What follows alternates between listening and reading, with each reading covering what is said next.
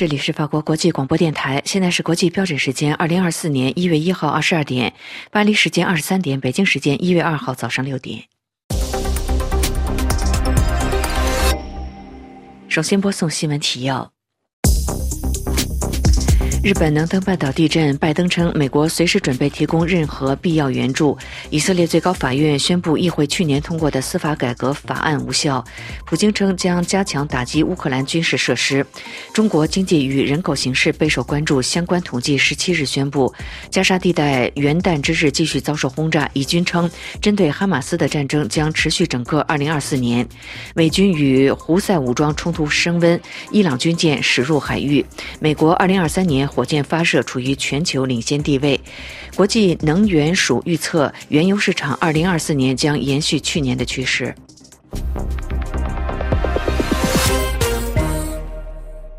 听众朋友，早上好，我是安娜。下面要为您播送这次新闻节目的详细内容。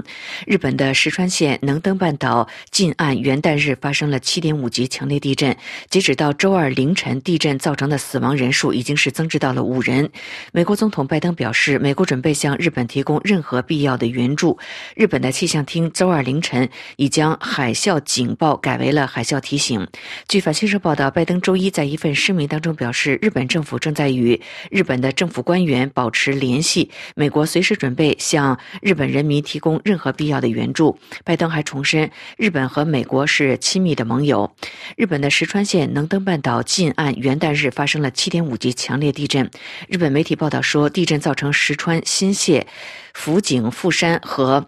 祈福五个县出现了灾情，数十人受伤。另外，截止到周二凌晨，地震造成的死亡人数已经是升至到了五人。地震还造成了多间住宅和建筑物倒塌，道路受损。其中，石川县轮岛市大约有五十起房屋倒塌的报告，有人被困。另外，大火在凌晨还没有被扑灭。石川县和富山县有超过三万六千户停电。地震发生之后，日本的气象厅一度对日本沿岸地区发生了海啸警报，在气象厅周二凌晨已经改发了海啸提醒。俄罗斯总统普京在周一表示，在俄罗斯西部边境城市贝尔格罗德市上周末遭受到前所未有的攻击之后，俄罗斯将加强空袭乌克兰的军事目标。而乌克兰在周一表示，俄军在跨年夜出动了大量的无人机向乌克兰各地发起攻击，持续近两年的俄乌战争过去一周再度的升温。据法新社报道，普京周一视察一家军事医院的时候表示，俄罗斯将加强打击乌克兰，任何。针对平民的犯罪行为都将受到惩罚。普京说，军事打击将针对军事设施来进行。近日，俄罗斯和乌克兰之间的敌对行动不断的升级。俄罗斯的别尔哥罗德上周六遭到了袭击，造成了二十五人死亡。而上周五针对乌克兰的导弹袭击已经是造成了四十人丧生。普京表示，我们正在用精确武器打击乌克兰的决策机构、士兵和雇佣兵聚集营地等军事中心，特别是针对。对军事设施，普京并将上周六对比尔格罗德的轰炸称作是恐怖行为。此次比尔格罗德市遭到了前所未有的袭击，除了造成二十五人死亡，该还造成了一百多人受伤。普京并且指责乌克兰军队在除夕人们外出之际向市中心发起了攻击。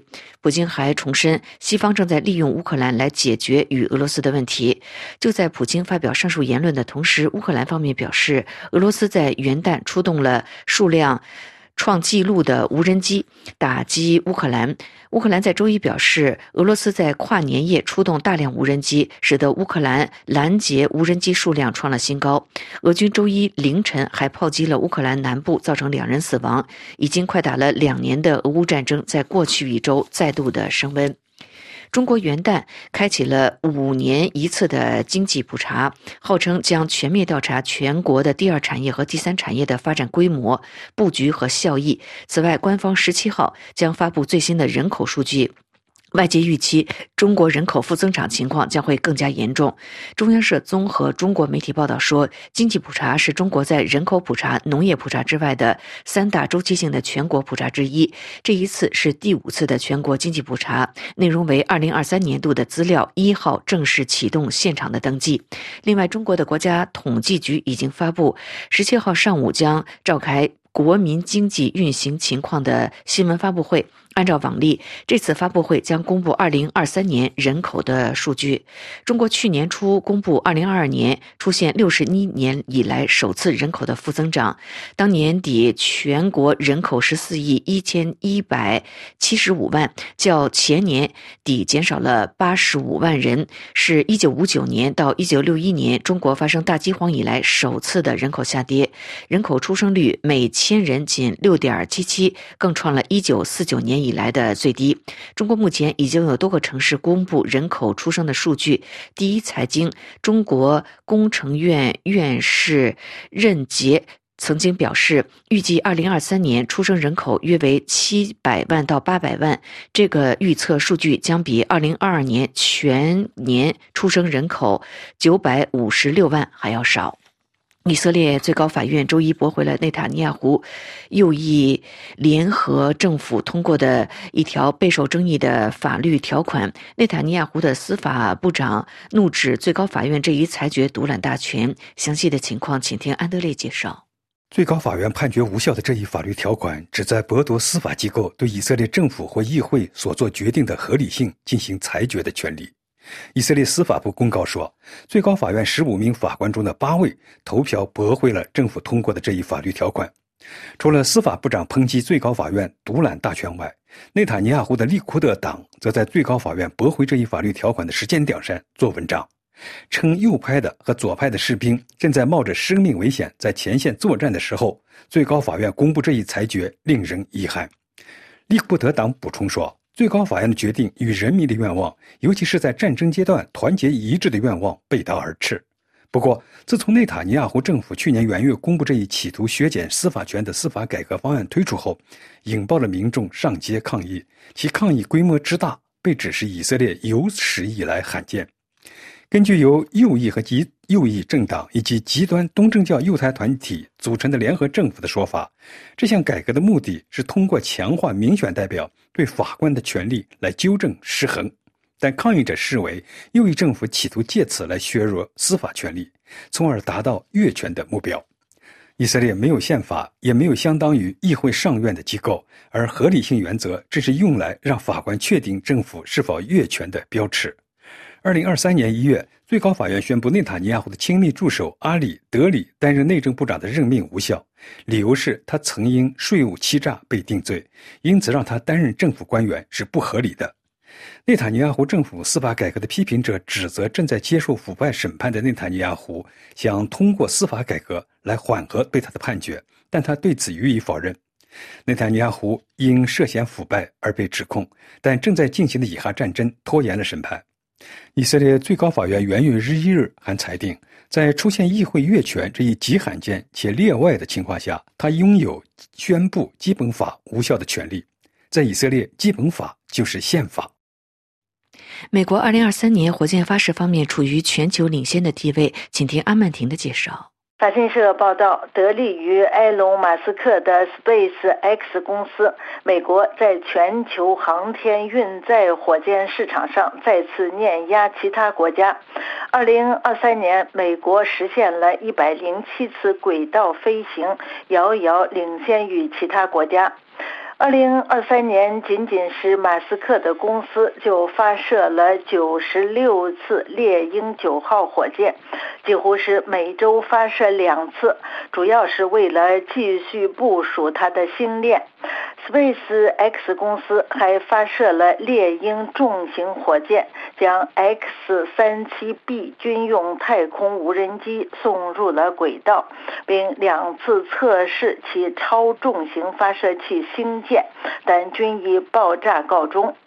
至于2024年，Space X 公司的副总裁十月份在美国参议院的听证会上表示说，明年我们希望将发射数量增加到每月大约十二次，也就是说，一共一百四十四次。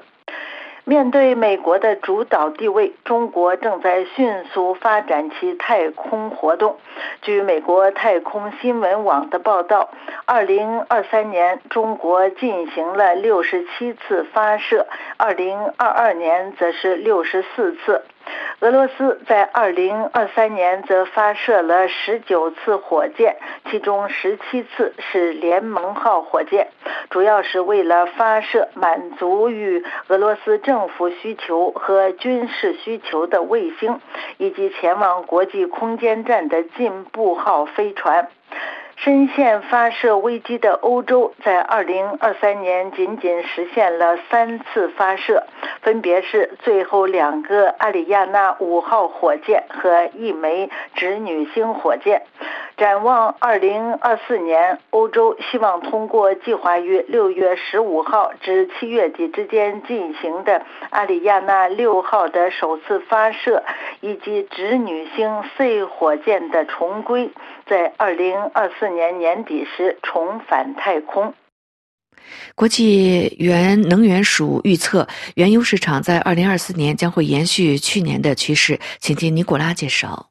本台发光访问网今天二零二四年一月一号星期一，在原材料专栏刊文展望二零二四年。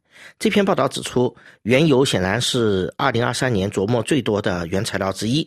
尽管许多人曾预估会出现价格飞扬，但布伦特原油一直维持在每桶价格不到一百美元的心理支撑线以内。二零二三年年中收盘价格甚至还低于去年年初时的开盘价。本台法广法文专栏上这篇报道的原标题，换作中文可被译为“二零二四年要追踪的原材料”。下面是简介，以供分享。报道指出，欧佩克石油输出国组织及其盟国曾尝试通过减产来抬价，但效益不彰，因为美国、巴西和圭亚那的每周产量已足以让经济躲避欧佩克的措施。国际能源署预测。如此趋势在二零二四年将持续，小麦将继续在动荡中交易。乌克兰在几天前打击了一艘俄罗斯船，再次激起对黑海谷物运输风险的担忧，加之对西欧未来几个月收成的担忧。秋季的恶劣天气已造成法国、德国还有荷兰耕种面积的减少，然而黑海盆地的耕种条件更好。本台法广原材料专栏的这篇报道最后提到。稻米价格在去年二零二三年飙升，到达过去十五年以来前所未有的高价位。原因是全球第一大出口国印度的出口限制，以控制其国内市场的通货膨胀。印度大米出口商协会会长认为，限制措施将继续实施，至少持续到今年二零二四年五月份的印度立法选举之时。日本的强震在韩国东海部引起了海啸，请听安东尼的介绍。韩国气象厅一月一号表示，当天下午日本石川县能登地区以北海域发生强震，韩国东部海岸地区被观测到由此引发的海啸。截止到当天下午八点，海啸的最高高度分别是墨湖六十七厘米、树草四十一厘米、林苑三十厘米、南向津二十厘米、厚朴十八厘米。韩国气象厅预测，海啸高度将维持在不到发布海啸预警标准的零点五米范围之内。一般海啸高度超过零点五米的时候，海岸低处可能会被淹没，需要到高地去避险。正在接近韩国东海岸的高度为零点二到零点三米的海啸，也被列入可引发灾害的危险水平。韩国东海岸地区波浪本身就比较高，在这个情况下，如果涨潮的时候发生地震海啸，就会引发险情。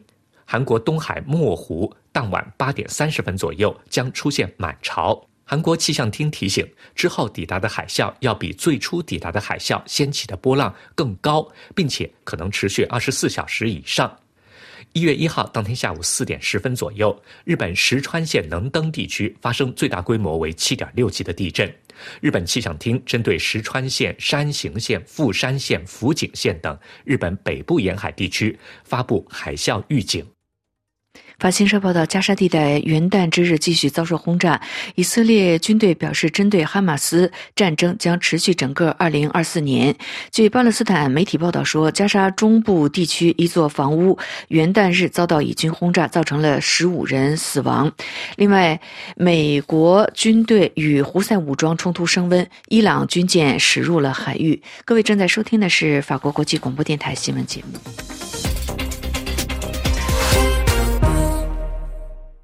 听众朋友，接下来请听由安特烈主持的要闻分析。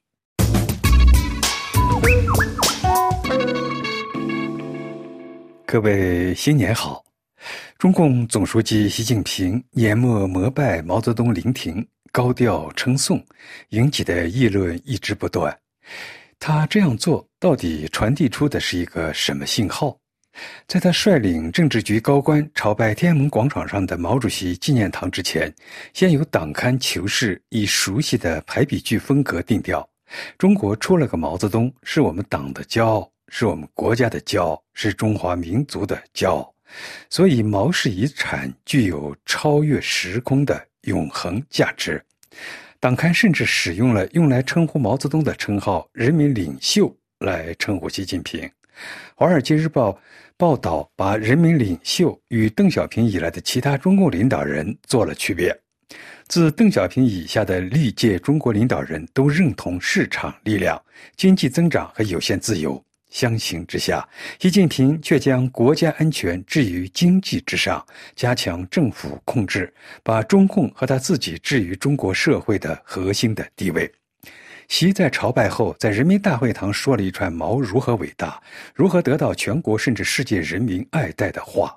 原来，习如此高调纪念的意思，就是要完成毛的未竟事业。《金融时报》二十八日刊载学者曹兴分析。全面肯定毛泽东，宣告当今中国领导人是毛泽东未尽事业的继承者，这是十二月二十六日座谈会习近平讲话的核心内涵和全文的核心逻辑，非常值得世界关注。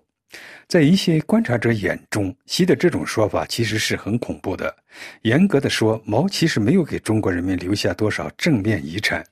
稍有记忆的中国人来说，毛时代是一个政治黑暗、经济凋敝、民不聊生的时代。毛治下二十七年，连中国人民的基本温饱都没有解决。六零年代，为了党内路线斗争，更造成饿殍遍野。就连曾经把他捧为神明的刘少奇也都警告：人相识要上书的。毛的才能是内斗，他承认与人斗其乐无穷，那是一个毛。主宰下，全中国从中央到基层，整天斗来斗去，把人整得死去活来的年代。国家主席刘少奇也被折磨得无一果实。毛钦定的接班人林彪也趁机仓皇出逃，坠落在蒙古温都尔汗。习近平的父亲习仲勋也在毛的独裁下吃尽了苦头。在西方，毛与希特勒、斯大林并列，都是千万级杀人犯。唯一不同的是，毛专以屠戮本国人民著称。尤其在掌握政权后，予取予夺，杀戮无数，不肯罢手。习近平为什么隆重纪念这样一位独裁者？《华尔街日报》二十九日题为“中国想要前进，但习近平却在追念往昔”的报道中点出了要害。但似乎意犹未足。有一种看法是：为什么习再次打出了毛泽东这面让人闻之色变、残暴且腐朽的旗帜？这与习政权二十大登峰造极以来的不安全感有重大的关联。中共六四后曾以经济繁荣来换取合法性，到了习近平时代，这一策略也被习氏弃之不顾。官媒曾努力表述，习近平掌权的党的十八大以来，中国变得如何强大，经济如何发达。这一点，《华尔街日报》二十九日的分析就已点明。在习近平二零一二年年底上台前，中国在二零一零年超越日本，成为全球第二大经济体。企业主和大学毕业生都在思考如何进入新兴的电子商务领域。外国人蜂拥而至，人们普遍的抱有希望。也就是说，中国经济的规模在习氏之前已经奠定，而且人们还抱着希望。这一点，不少观察人士都指出过。八十年代的改革开放曾让中国人感觉到一点光明。即使在习近平登台之前的中国，专制体制固然愈演愈烈，但外国人和中国人总还抱有希望。刘晓波等人还能冒着危险推出呼吁宪政和政治体制改革的零八宪章。微博上还有一定的言论空间，大批的维权律师打官司也是那个时代的产物。刘晓波在胡温统治后期被囚，在习近平统治时期成为死在监牢的诺贝尔和平奖得主。七零九大抓捕事件，中国的维权律师被通通扫荡。习近平上台之后的最大特点就是让中国人越来越对改革不抱希望。等到他废除国家主席任期制。意味着可终身执政后，国际社会也对中国不抱希望。习近平为了在任期两届后继续执政，十年间以反腐消灭异己，新冠爆发后以清零的残酷来保证自己延续统治的无语，直接的后果有目共睹：经济停滞倒退，社会失去了生机。但没有料到的是，习近平在二十大实现继续担任总书记的梦想后不久，忍无可忍的中国民间爆发了政治诉求极其强烈的“白纸运动”。中国七八年启动的改革，在六四夭折之后，中共启动了闷声发大财进程，以经济开放来获得执政的合法性。这种一定程度的默契，在习政权肆无忌惮扩张个人权利之后被打碎了。习政权可能也感觉到这种倒退危机自己的生存，但是他选择采取更严酷的控制。今天的中国，从中央到地方，从党内到党外，控制越来越严厉了。习近平的不安全感也越来越严重。从推出反间谍法吓跑了外企，到国安部代替宣传部发出必须畅想经济的威胁，一片肃杀气氛。连党的喉舌《环球时报》前总编辑胡锡进二十七日也在微博发文，几乎文革绝不能翻。文章发出不久后被删除。过去在被问到文革是否会重现的话题时，总觉得有点天方夜谭。现在不少中国人感觉到文革的影子。无处不在，听众朋友，以上您听到的是安德烈主持的要闻分析，感谢飞利浦的技术合作，谢谢您的收听。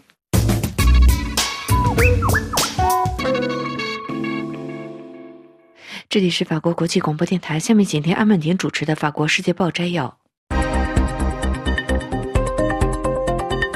各位听众，刚刚过去的二零二三年，能够在历史上留下什么呢？法国《世界报》评论员阿兰·弗拉雄在其专栏中写道：“二零二三年留在人们记忆中的将是两次战争之年。”弗拉雄表示，未来在有关二十一世纪头二十五年的历史书籍中，二零二三年将作为两次战争的年份被载入史册。在欧洲的东部边境，二十三个月以来，乌克兰一直在抵抗俄罗斯持续不断的侵略，双方的死亡人数达数万人。在东地中海岸边，以色列正在用炸弹把加沙地带给炸得粉碎。以色列说，这是为了根除巴勒斯坦运动哈马斯组织。根据加沙当局，以色列的轰炸已经造成两万人死亡。此次加沙战争是有史以来加沙地带伤亡最惨重的一次。以色列对加沙的轰炸是对哈马斯十月七号进行的大规模屠杀的回应。哈马斯十月七号的大规模屠杀在以色列民众中造成一千两百人死亡。弗拉雄对乌克兰战争以及以色列哈马斯战争进行了反思。他指出，这两场战争都反映了当今的世界缺乏国际体系的存在，反映了1945年二战之后诞生的国际体系存在缺陷，而且已经过时。今天的世界与昨天不同。从结构上来说，联合国并不能阻止战争。无论是强者发动的战争，还是其他人发动的战争，联合国都无法阻止战争。弗拉雄还表示，联合国机构缺乏效力，并不是唯一的原因。他指出，在一九四七年到一九九一年之间的冷战期间，美国和苏联把经常性的对话给制度化了下来，特别是在核武器方面。可是今天的情况不同了，不论是在裁军领域，还是在气候领域，或者是在流行病威胁方面，几乎没有对话，或者是少有对话了。与此同时，还再次出现了巨大的意识形态分歧，让2000年的时候其价值观仍然占据主导地位，但现在已经被边缘化的西方被孤立了。未来，当人们说起二零二三年，记住的可能就是这是一个有着两个战争的年份。战争带来的伤痛是巨大的，虽然在乌克兰是军事损失远大于平民伤亡，可是，在加沙即将打破百分之一的人口死亡的里程碑。如果拿法国的人口规模计算的话，百分之一的人口死亡，这意味着法国全国有六十五万人死亡，其中包括二十五万名儿童以及数百万人受伤、致残、精神创伤和孤儿。战争导致的伤痛是如此巨大，可是这两个战争很有可能还会在二零二四年继续下去。巴黎政治学院的教授让·皮埃尔·菲留在法国《世界报》上写道：“历史学家们从经验中知道，随着时间的推移，大众舆论是会逐渐适应战争的。但令人不安的是，和乌克兰战争相比，加沙战争更快地在大众舆论那里变得无足轻重。”让·皮埃尔·菲留表示。没有什么能让我们预见战争悲剧什么时候会结束。不论是对以色列总理内塔尼亚胡来说，还是对俄罗斯总统普京来说，两人都希望延长战争、拉长战争，以及唐纳德·特朗普能够在十一月份的美国总统大选中胜出。内塔尼亚胡和普京两人都渴望特朗普能够再度入主白宫，而欧洲现在则应该齐心协力，避免出现这种灾难性的局面。加沙战争事关内塔尼亚胡自己的政治生存，无限期的延长战争是他能继续是政府首脑的最佳保证。否则，自2019年以来，内塔尼亚胡因腐败、欺诈和失信而受到的三重诉讼，很可能最终会让他进监狱。因此，内塔尼亚胡给他的军队下达的目标是消灭哈马斯，而这一目标更多的是言辞上的目标，而不是军事上的目标。不论怎样努力，这个目标实现的可能性是很小的。普京则是加沙战争的大赢家，加沙战争拖的时间越长，普京赢得乌克兰战争的可能性也就越大。各位听众，以上是法国《世界报》摘要节目。本次节目由阿曼婷编播，感谢收听。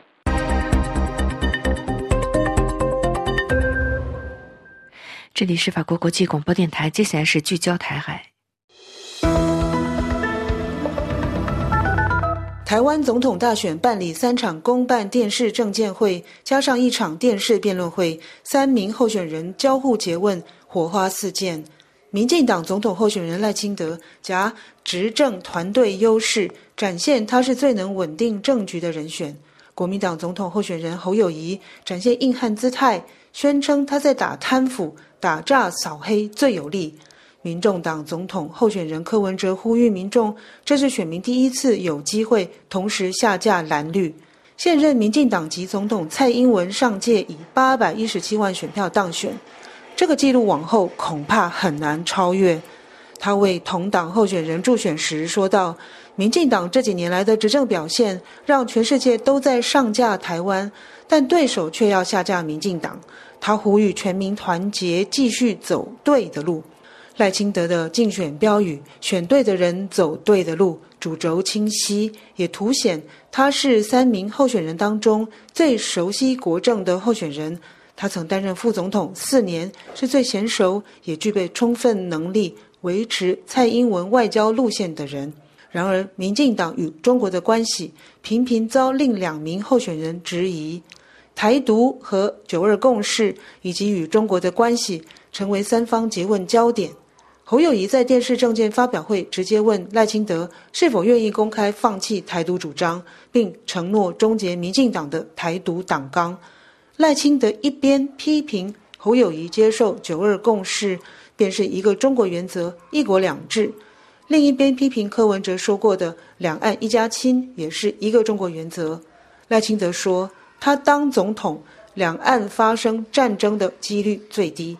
他在辩论会上说明，因为他这组候选人做了最好的准备，他会团结国人，和民主阵营肩并肩站在一起，也愿和中国交流合作，促进印太和平。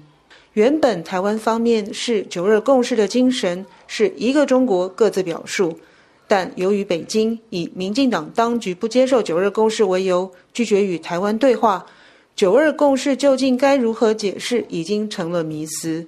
侯友谊多次强调，他反台独、反一国两制，坚守民主自由制度，批评民进党污名化九二共识。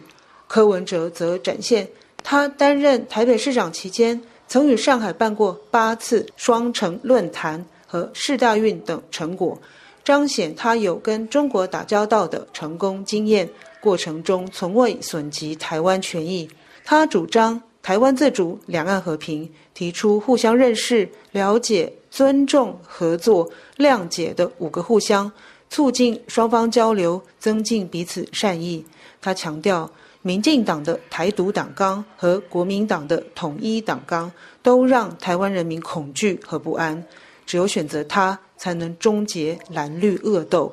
他的选举口号“义无反顾拼一次”，着实反映第三势力突围的刺客精神。三人同台在电视发表谈话，有几个亮点。被贴上台独标签的赖清德说：“不要傻傻的跟着中国定义台独，借力使力，将焦点放在台湾主体性。”赖清德说：“在中国的眼中，参选总统的三人通通都是台独。”如果侯友谊和柯文哲接受这就是台独，难不成是在选特首？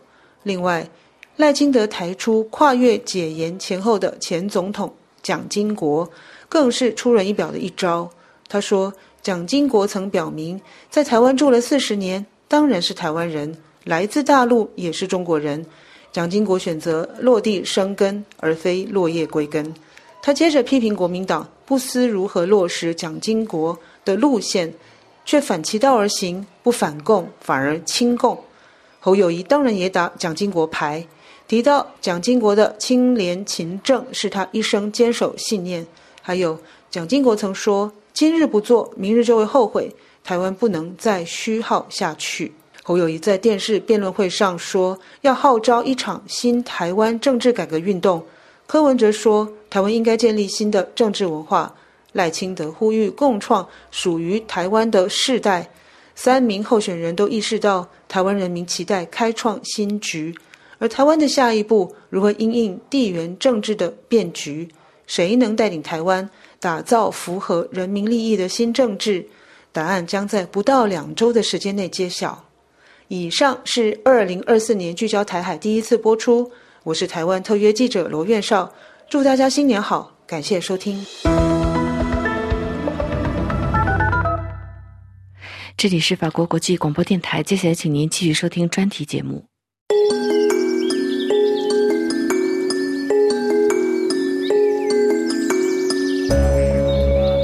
各位好，我是安东尼，欢迎收听《生态健康与科技》。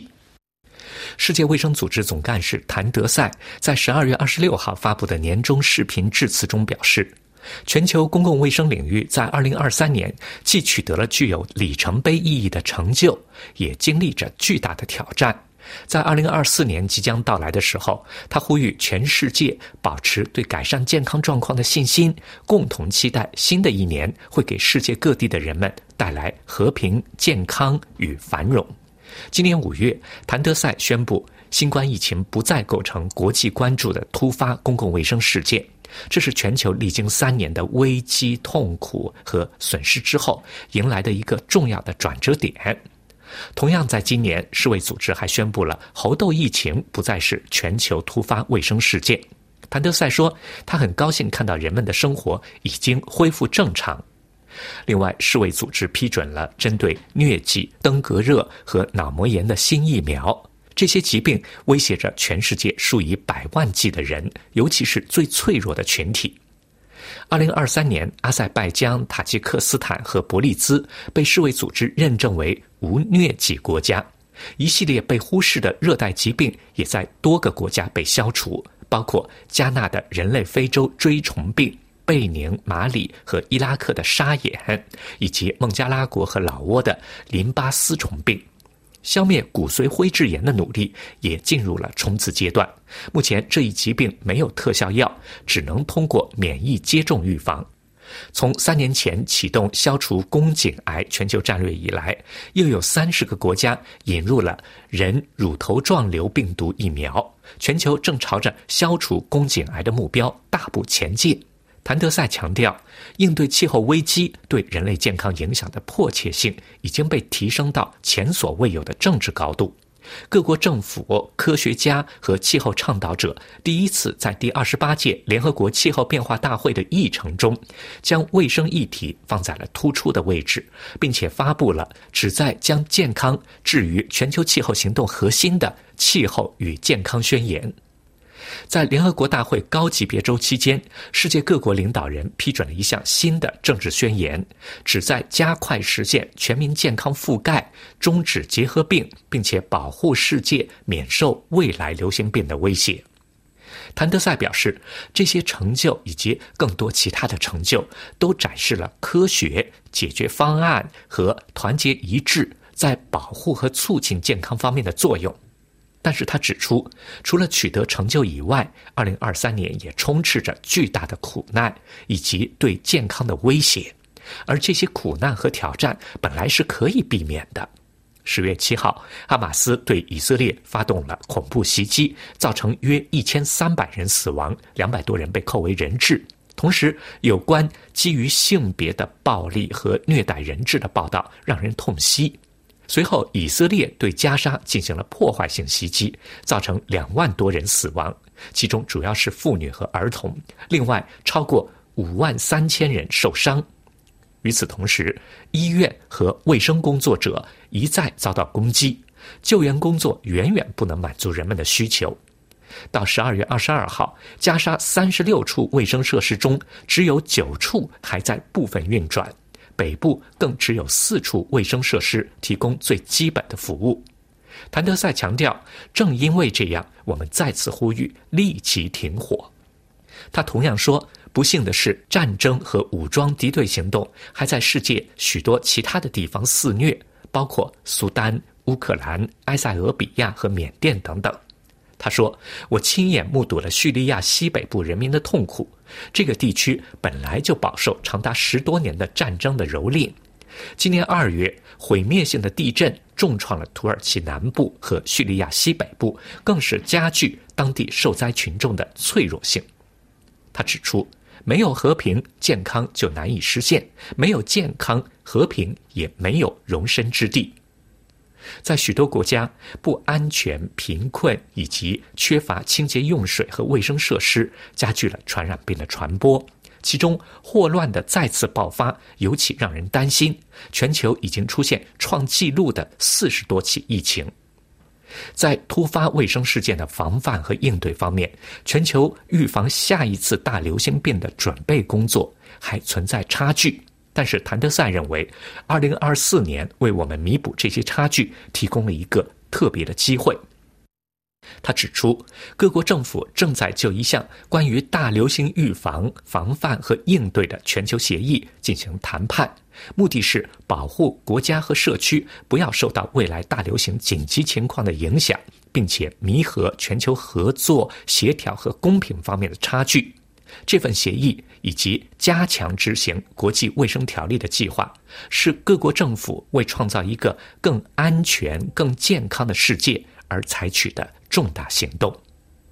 好了，各位，以上听到的是今天的生态健康与科技，由安东尼编辑主持，感谢收听。这里是法国国际广播电台，听众朋友，在明天专题节目时间要为您安排播出生态科技健康，欢迎收听。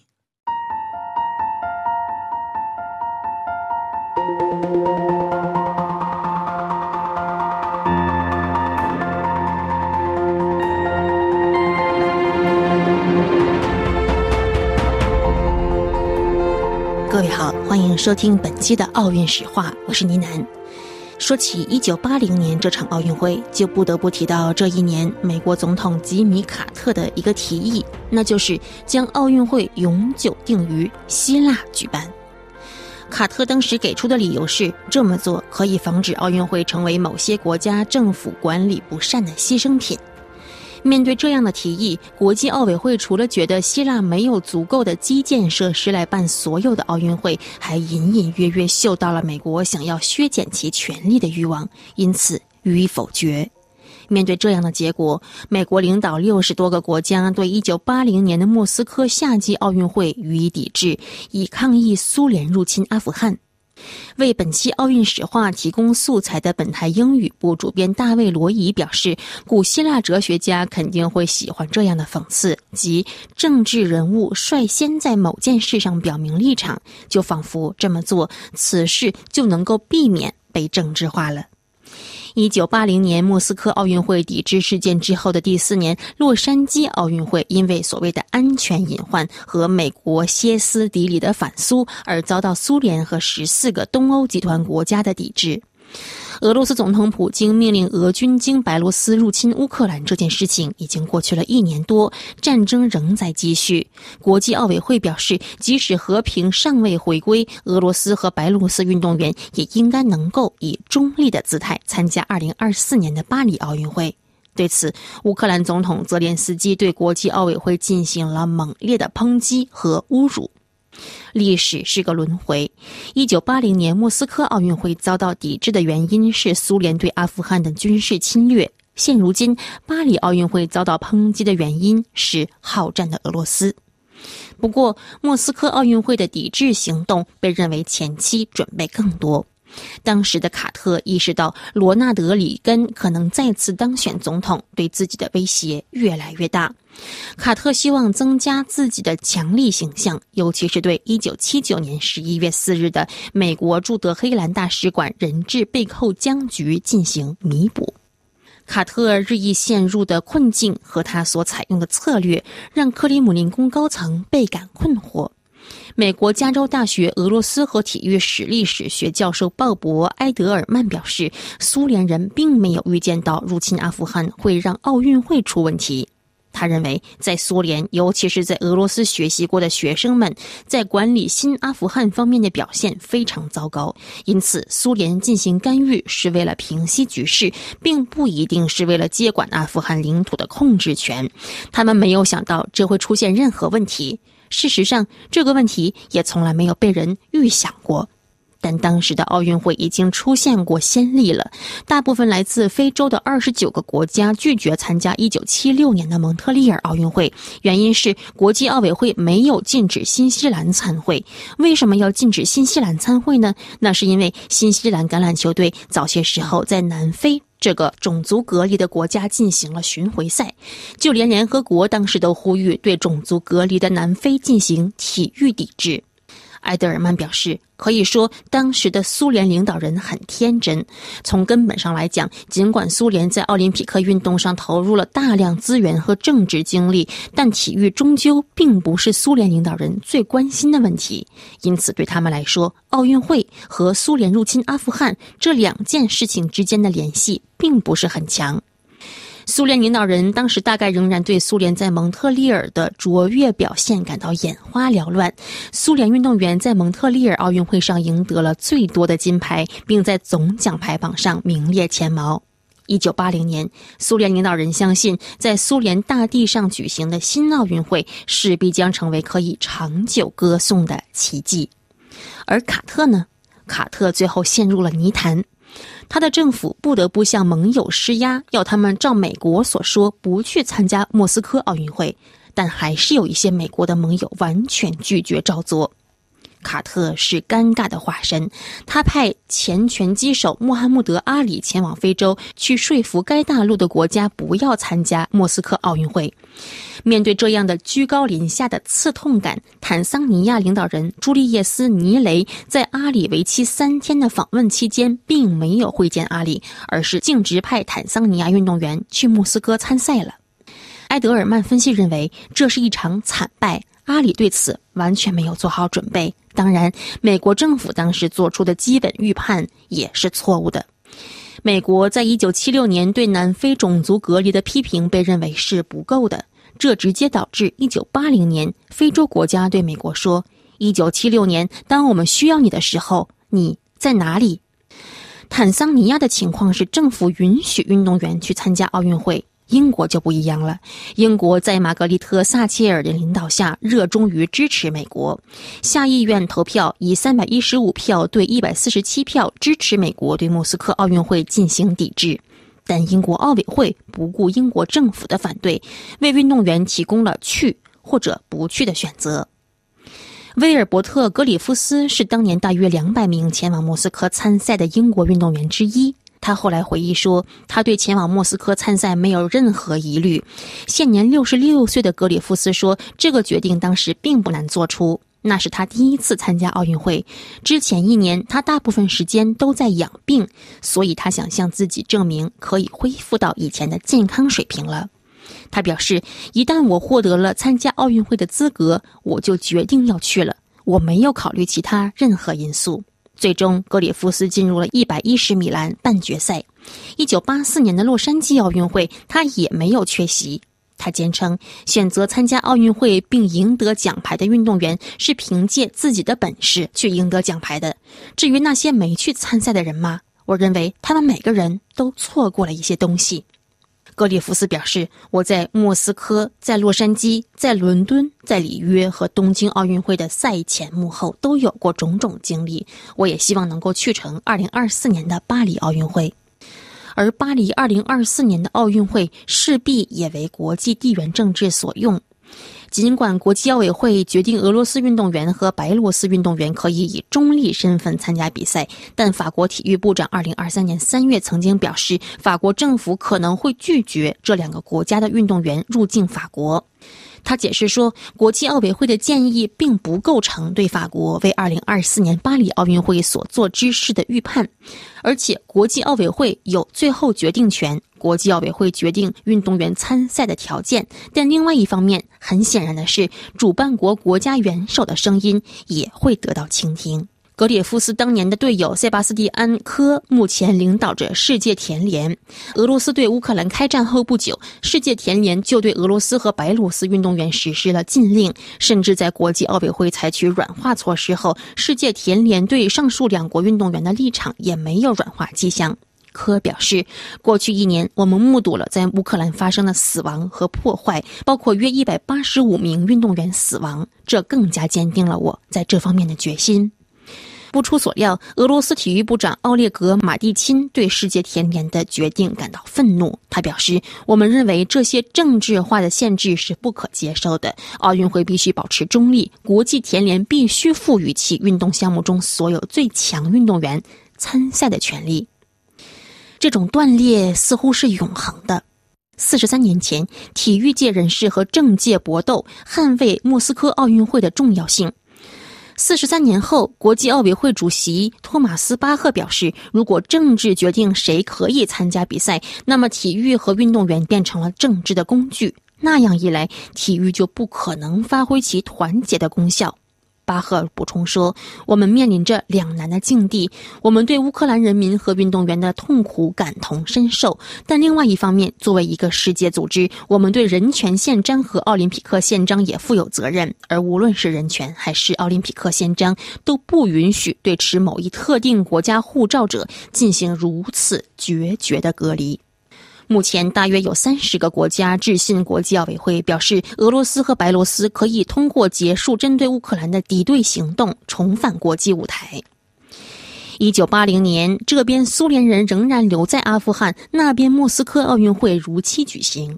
二零二四年的巴黎奥运会势必也将如期举行，争议注定也将随之纷扬。埃德尔曼表示，奥运会是政治干预的主要目标，因为很多人都会观看奥运会。正因如此，政治家才想要这么做来吸引注意力。这对于他们来说是一个很好的方法。对于他们来说，这只不过是他们办公室的又一天而已。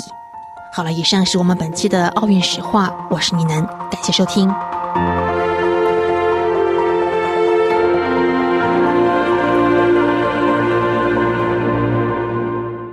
这里是法国国际广播电台，听众朋友，在明天专题节目时间要为您安排播出公民论坛和法国风土人情，欢迎收听。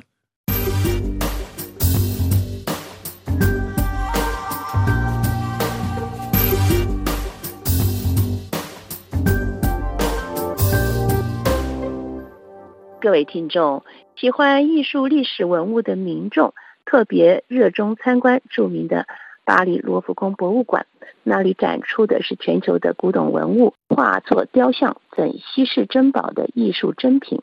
在二零二三年，参观人数将近接近了八百七十万人次的罗浮宫。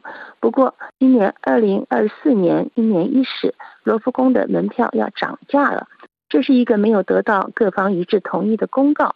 罗浮宫将从今年一月起调高门价，价格将从十七欧元上涨到二十二欧元。作为世界上参观人数最多的博物馆，不同国籍的人在这里相遇，受此涨价影响最大的，恰恰是那些外国游客。全球游客涌向罗浮宫前面的大广场，每天他们当中许多人都会进入金字塔的玻璃拱顶下，拥挤的人群列队游行，探索博物馆的宝藏。不得不说的是，博物馆面积达七万三千平方米，展出三万三千件作品，让参观者惊叹不已。英国人、意大利人、中国人、西班牙人，众多的民众在曲折的画廊中交织在一起。尤其中国游客近年来越来越多，更是让罗浮宫官方惊喜。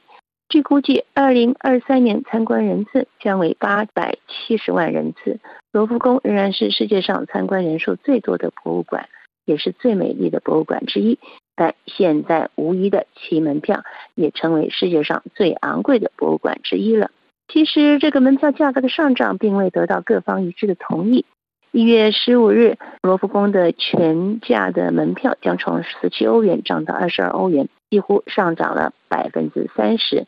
游客的增加并不一致，这像意大利游客在广场上遇到的那样，他们说很遗憾，因为对于一个四口人家来说，参观罗浮宫几乎要花一百欧元。外国游客受到这项措施的影响最大，因为基本上他们是支付全价票价的人，因此部分有的人不满意。一位英格游客指出，对于那些买不起却来旅游的人来说，这的确是非常的昂贵的。尽管如此，罗浮宫博物馆还是对涨价予以了重视，因此法国人不应该真正担心的，因为超过二分之一的游客已经是免费进入罗浮宫了。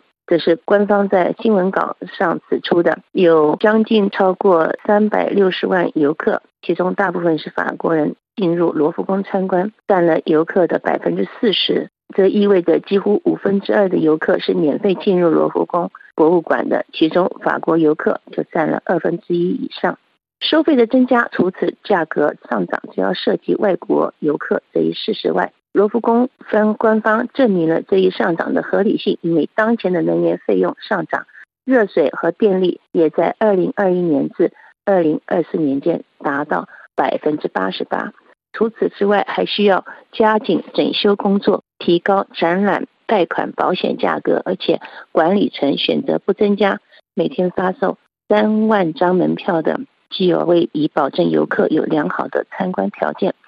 此外，如果博物馆百分之四十的资金来自公共补贴，那么剩下的也就是他们自己的资源，例如有赞助，还有附近的商店票务收入等，不足以支付所有运营的成本。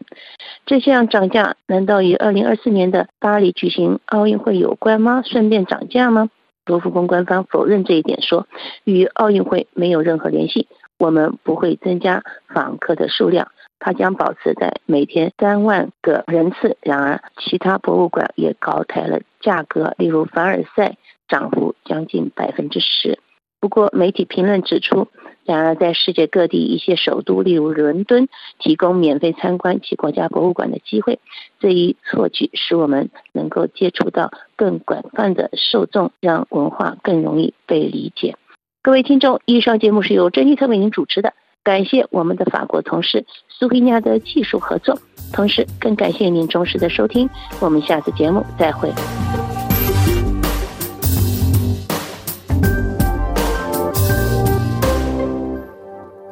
这里是法国国际广播电台下面重播新闻提要。日本能登半岛地震，拜登称美国随时准备提供任何必要的援助。以色列最高法院宣布议会去年通过的司法改革法案无效。普京称将加强打击乌克兰的军事设施。中国经过与人口形势备受关注，相关统计十七日公布。加沙地带元旦之日继续遭受轰炸，以军称针对哈马斯战争将持续整个二零二四年。美军与胡塞武装冲突升温，伊朗军舰驶入海域。美国二零。零二三年火箭发射处于全球领先地位，美国成为韩国最大出口国。国际能源署预测，原油市场二零二四年将会延续去年的趋势。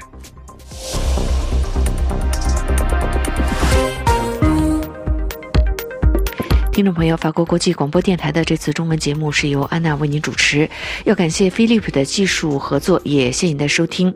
最后要祝您平安愉快，我们再见。二零二四年法国世界媒体集团奥运会官方广播法国国际广播电台在巴黎诚邀您欢腾迎奥运祝您新年快乐